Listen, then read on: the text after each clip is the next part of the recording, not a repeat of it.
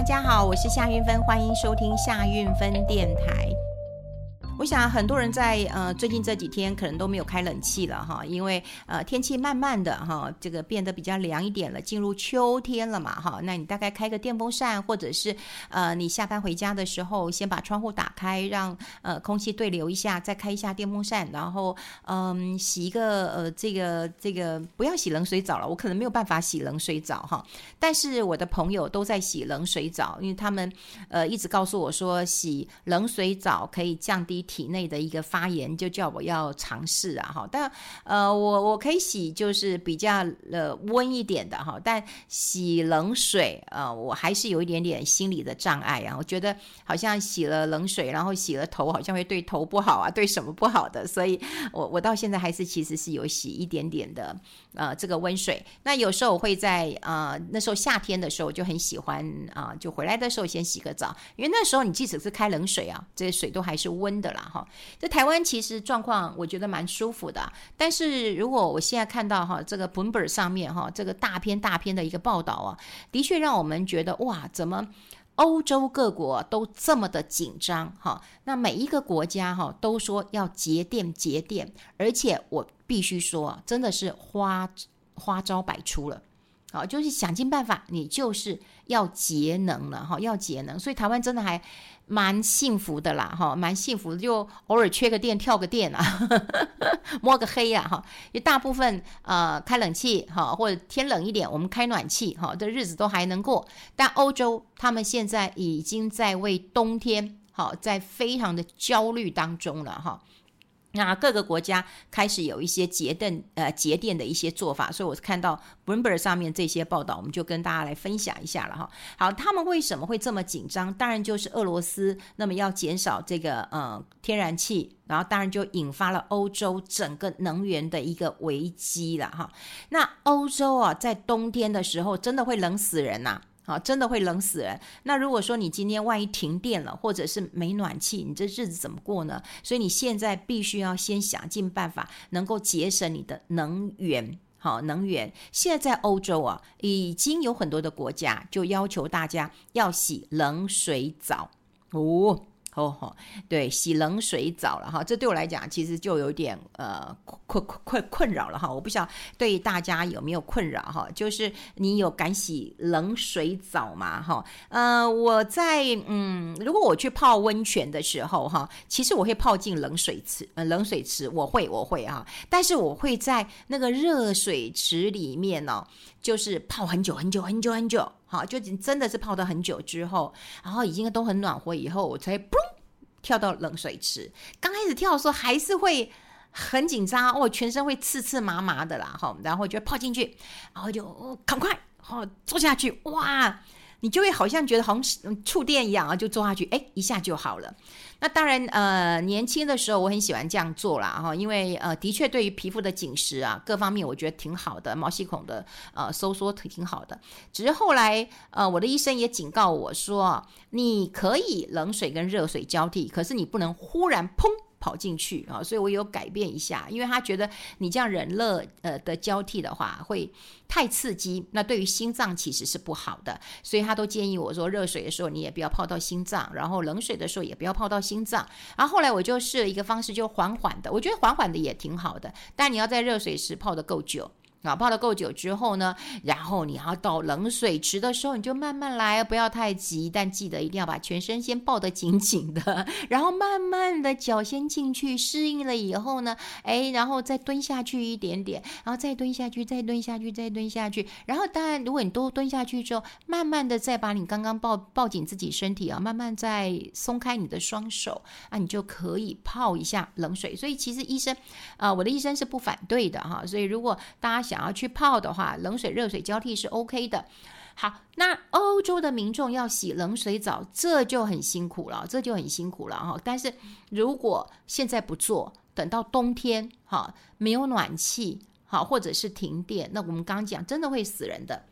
那除了要求民众洗冷水澡之外，他们也管控办公室的一个空调温度，哎，你不可以太高哈。那呃，商店也都降低了照明，哎，就是说灯不能够这么亮，因为毕竟也是耗电的嘛哈。那德国呢，有一半的房屋其实是靠天然气来供暖的。好，所以呢，这样的一个状况，如果俄罗斯哦，就是真的完全切断了这个呃供氧的话，那今年的一个这个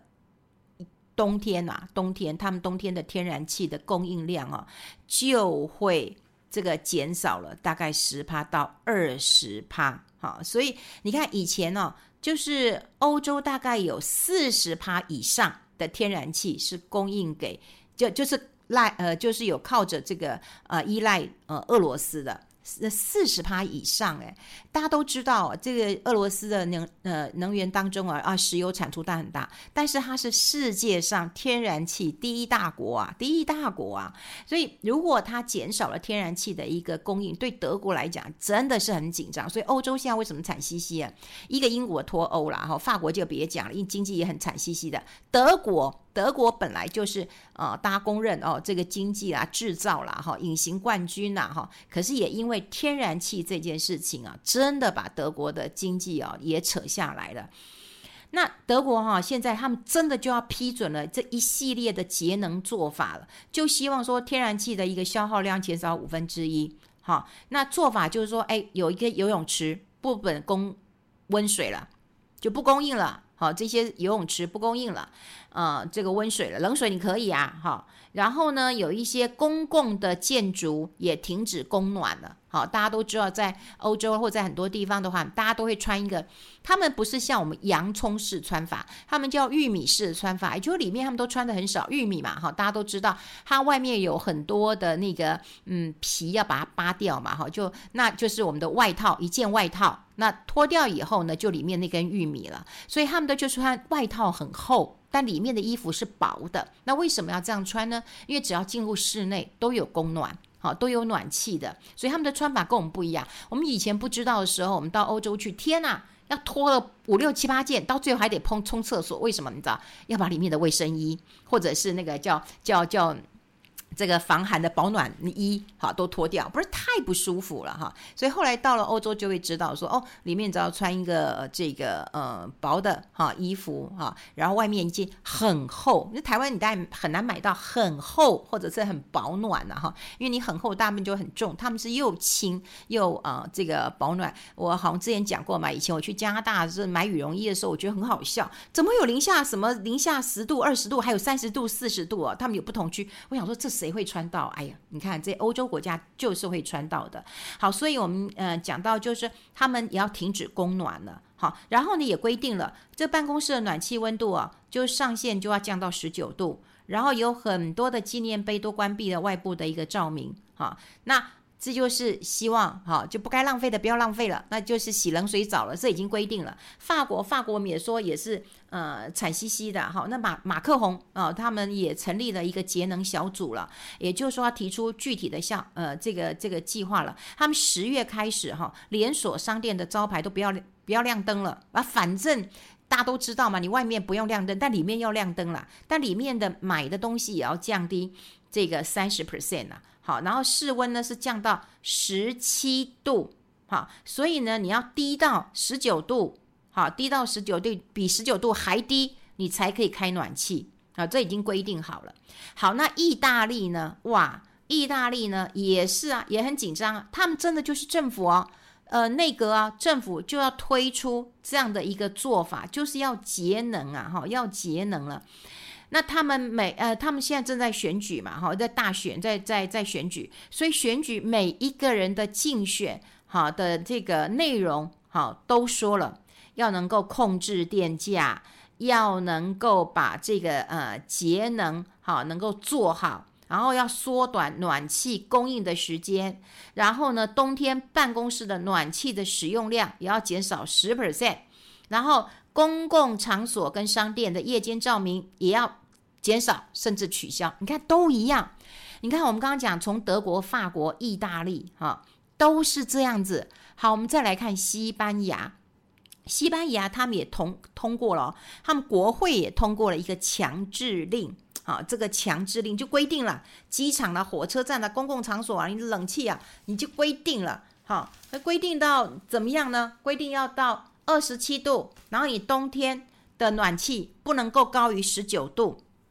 好，就是不能够高于十九度。然后呢，饭店啊、餐厅啊、厨房啦、哈、健身房啦、哈，这个目前还是在除外，可是他们也不能保证。好，不能保证。好，就是会不会哦？医院啊，医院一定要除外了。我觉得医院、学校这真的很重要。那至于以后餐厅啊，或者是健身房，哦，会不会被限制？那那那真的不知道了。那夜间使用空调的时候要关门，好，要关门了。好，就是都要这个空调的时候，因为你空调你可能没有关门，好像以前我们开冷气的时候也是啊，就经过那个骑楼的时候都觉得哇好凉哦，就喜欢在骑楼走一走。那事实上要要省电的话，也是要把门关起来了哈。啊，欧洲好，欧洲其实呃呃呃，瑞士瑞士也是一样。好，在欧盟当中哈，就是瑞士。那么他们也采取了要降低暖气温度的上限，他希望家庭跟企业拜托你都要节能，不然的话该怎么办呢？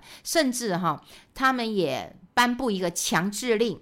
哈，就是有一些这个燃天然气的工厂，你要开始改成燃油了，因为他们就担心嘛，你俄罗斯要是切断了这主要天然气的一个供应，那么大家都死成一片了哈。那芬兰呢？他们呢，就是啊，希望能够在十月，而且我跟你讲，他们兴致勃勃，而且野心勃勃。这是在 Bloomberg 上面这样讲，他们非常的推崇哦。他们希望国民都能够齐心节电，而且他们目标不是只有这个冬天，他们希望永久的降低能源的一个耗损。好，所以在十月份，他们已经规定了。好，那个最低的一个暖气室温的一个上限，然后呢，他们也要缩短你洗这个洗澡的时间，因为反正缩短时间，我管你洗冷水、热水啊，就算你洗了热水，可能还是比较这个缩短时间，所以他们就规定的。然后呢，他们也希望要减少电子设备使用的时间，因为电子设备其实也是会耗电的。然后他们要大幅的调高这个运输工具。好，大众的运输工具使用量，你自己不用开车了，你自己就搭这种大众的捷运系统了。那丹麦呢？哈，那丹麦也开始了，他们夏天当然要关掉暖气的一个系统，然后呢，洗热水澡的时间要从十五分钟缩短到五分钟，好，五分钟。然后他们还有一个政策，就是要用晾衣服。因为以前呢，大家都知道，在欧美哦，他们呃通常都会有一个房间，因为欧欧美啊，其实像有特别是美国啊，地方很大，然后每个房子哈，那个其实都还蛮大的哈，蛮大的。那那地方大嘛哈，所以房子也很大。那他们有一个房间呢，就是在晒衣服的。那不像我们，就是说啊，尽量都会去阳台呃晒衣服啊。他们不是的，他们是有一个房间来晒衣服。那基本上他们也不大是晒衣服，他们都是用那种管呃那种滚筒式的干衣机，就是洗完呃衣服之后呢，他们直接就放到那个滚筒式的。这个干衣机就让它咕噜咕噜咕噜咕噜滚，然后呃滚了以后呢，其实他们也会晾一下哈。那他们告诉我说，因为有一些这个嗯，他们可能用一些化学的药剂让它挥发一下，然后呢，接下来就会在那个呃洗衣房烫衣服，好烫一烫之后呢，才会拿到自己的房间去挂好了。我有去过呃很多朋友或者朋友朋友呃家，大部分都是这样做法。那现在呢，在丹麦他们就讲了说，哎，你衣服洗好就好了。好，你可以晾衣服了，嘿，这就跟台湾真的很像了哈，就晾衣服。特别有时候，呃，这个太阳很大，我就很希望赶快晾衣服。然后一下雨，我就很紧张，因为我很怕那个下雨以后，其实。呃，它还不到霉味嘛，不会霉味啦，因为常常洗衣服，但是它会有一个呃雨的味道，我也不会讲，我也不会形容哈，就是有一个雨的味道。那这个时候其实我就还是会启用一下那个干衣机，把它烘一下，那就会比较舒服一点了哈。所以你看，在丹麦已经有规定了哈，规定了哈，就是你。必须要能够来晾衣服，来取代这种干衣机。那另外就是他们也希望说，你晚上啊才用洗碗机，你要避开这种高峰的时间，因为比方说上班的时候，人家会大量使用，这当然就是一个高峰使用。那冰岛啦哈，冰岛哈大概天然气是来自于英国哈，英国虽然如此啊，可是他们也认为节能的运动不能够迟疑了哈，所以我们看到 Bloomberg 这边报道之后，我就觉得说，哈，欧洲现在经济已经呃这么惨了哈。那当然，这个惨的原因就在于俄罗斯跟乌克兰战争以来，好，然后呢，俄罗斯好，俄罗斯在供应天然气，好，还有他们对于石油价格的一个调整，那么造成了欧洲其实极大的一个。呃，痛苦了哈，然后呢，现在大家要过冬了哦。你看，我们台其实台湾不会太冷哈，我觉得也真的台湾，我觉得好幸福啊。说实在，天气很热的时候，我们并没有啊，真的有时候真的是热到背靠北，但是但是也就过了哈，也就过了哈。然后呢，冷也不至于太冷哈，那个霸王级的寒流以前也来过，也不过一天两天哈，那这样也很快就过了。可是呃，慢慢呃，这个那么长的一个。冬季哈，对于欧洲人来讲的话，那的确是一个非常大的一个呃考验。那当然，如果有钱，因为他们的电价也是浮动的哈，那那浮动，那有钱人的影响是不大的。可是如果啦哈，如果这个呃没有钱的人，好，那他碰到高的这个电价，好，那的确是会呃有很大的困扰。因为之前我就觉得看边很小很小的一个新闻啦哈，那因为。就他的新闻很少，英文单字也很少，所以可以看得懂，我觉得蛮好的。那当然，现在有一些 Bloomberg 啊什么的，大家其实可以在呃网络上当一些这个 app 啊，然后都可以看得到，像我都可以看得到嘛。然后 CNBC 你也可以看得到，路透社你都可以看得到。那我看到一个外电，就是说，哇，那个英国人哦，他们很纠结，因为他们养了很多的毛小孩，可是到了冬天了，他们决定要弃养了，因为他们觉得说养小孩，呃，养毛小孩太贵了，万一他生病了要付钱，那可是如果拔丢了，然后就可以，呃，在冬天的时候就可以有钱，比方说暖气万一变贵或电价变贵的时候可以支付，所以你想想看哦，就毛小孩有时候就真的是跟我们的小孩一样了，那可是要把它丢掉，然后让自己能够冬天能够过去。就你就知道说，在欧洲对于呃，不管是通货膨胀，或者是对于电价好的一个忧虑，那现在还怕你停电呢？你停电真的冻死人呐！哦，那真的是一个大问题了。好，就我们觉得听完这一集，我们觉得在台湾真的太幸福，太幸福了。好，谢谢大家的收听，我们下次再见，拜拜。